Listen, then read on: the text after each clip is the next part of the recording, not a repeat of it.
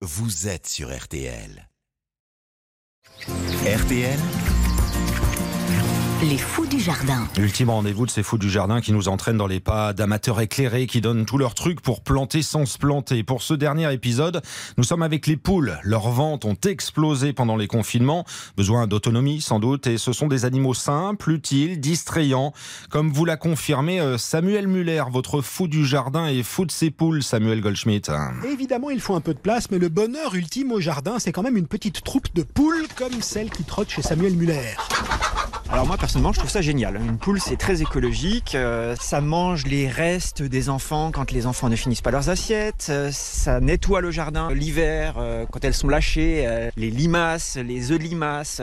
c'est formidable une poule, je trouve que ça devrait vraiment se démocratiser. Ce petit dinosaure sur pattes est un modèle d'économie circulaire qui demande quelques précautions, notamment parce que la poule ira absolument partout où vous ne l'empêcherez pas d'aller. Oui, c'est le problème, effectivement, quand, quand on cultive des salades, il vaut mieux éviter l'accès aux poules parce que sinon il risque d'y avoir quelques petits soucis. Elles vont gratter partout. Une poule ça gratte, une poule ça gratte tout le temps, c'est ce qu'elle fait de mieux. J'ai déjà eu quelques déboires quand même, hein, quelques surprises euh, avec des salades qui ont disparu littéralement en quelques minutes. euh, c'est vorace une poule, c'est très très vorace. hein. Ah ben il faut baliser euh, l'endroit où on ne veut pas qu'elles aillent. Et mettre des grillages ou des fils, il n'y a pas d'autre solution. hein. Ah non, il n'y a pas d'autre solution. Non, non. non par contre, l'avantage, c'est qu'après, une... bon, elle fait son petit tour et après, elle revient toute seule euh, une fois que la nuit commence à tomber pour rentrer elle-même dans le, dans le poulailler. quoi. Tant qu'elle a de l'eau et de quoi manger, elle est Son régime est assez basique. Du blé. Je donne euh, du blé. Sinon, dans les, grandes surfaces, on trouve euh, de- du mélange, du mélange pour poules pondeuses. Après, moi, je donne tous les restes. Euh, D'une salade qui monte, par exemple, dans le jardin, elle va directement dans le poulailler. Tous les restes, même les, restes de, de viande, les couennes de jambon, elles en raffolent d'ailleurs.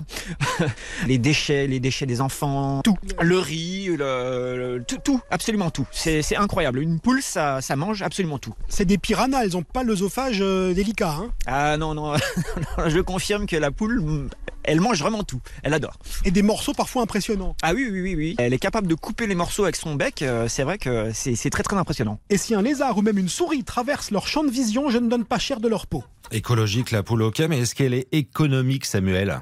Oui, évidemment, n'oublions pas le premier plaisir d'avoir des poules. Ah, le plus gros plaisir, c'est d'aller chercher ses œufs le soir. euh, voilà. C'est la finalité euh, de- des poules. Alors après, ça dépend de l'âge. Une poule, euh, ouais, au, début, c'est 200, 250 œufs par an, je dirais. Elle pondent très très bien jusqu'à un an. Puis après, ça va comme ça va baisser, je dirais, de, de 20% chaque année, quoi, à peu près. On n'achète plus, effectivement, on n'achète plus d'œufs. Et il y a une grosse, très grosse différence, évidemment. ça, tout le monde pourra vous le dire. Il y a une très grosse différence entre les œufs achetés dans le commerce et les œufs de ses propres poules, notamment en termes de couleur. Le jaune est très très jaune. hein. Les quiches sont très jaunes. Les crêpes, euh, tout ce qui se fait avec des œufs, c'est vraiment, ça a vraiment beaucoup plus de couleur, quoi. Et alors le, le top du top, c'est l'œuf à la coque. Selon des statistiques très familiales, 5 poules en forme, c'est entre 900 et 1000 œufs par an, ce qui rentabilise les petits investissements car il faut absolument qu'elles aient un abri fermé pour échapper aux renards la nuit, même en pleine ville, méfiez-vous.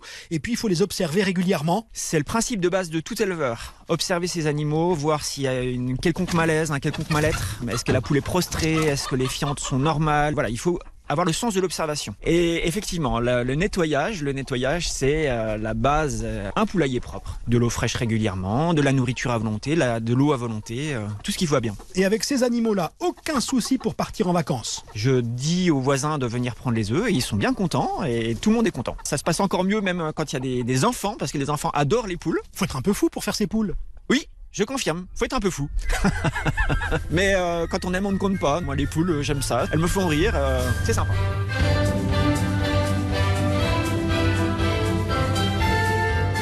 Trop sympa. Les fous du jardin, les fous des poules, Samuel Goldschmidt, ultime étape. hein. On va retrouver tout ça sur notre site rtl.fr. C'est vrai qu'elles mangent tout, les poules. hein. Ah oui, elles sont très marrantes, mais aussi très écologiques. On peut même leur donner justement des coquilles d'huîtres ou des coquilles de coquillage, puisque justement, ça, leur aide à, ça, les aide à calcifier justement les, les coquilles de, de leurs œufs. Claire Delorme, spécialiste du ciel, de la météo et des Et des poules. gallinacées, voilà. C'est la petite info du matin.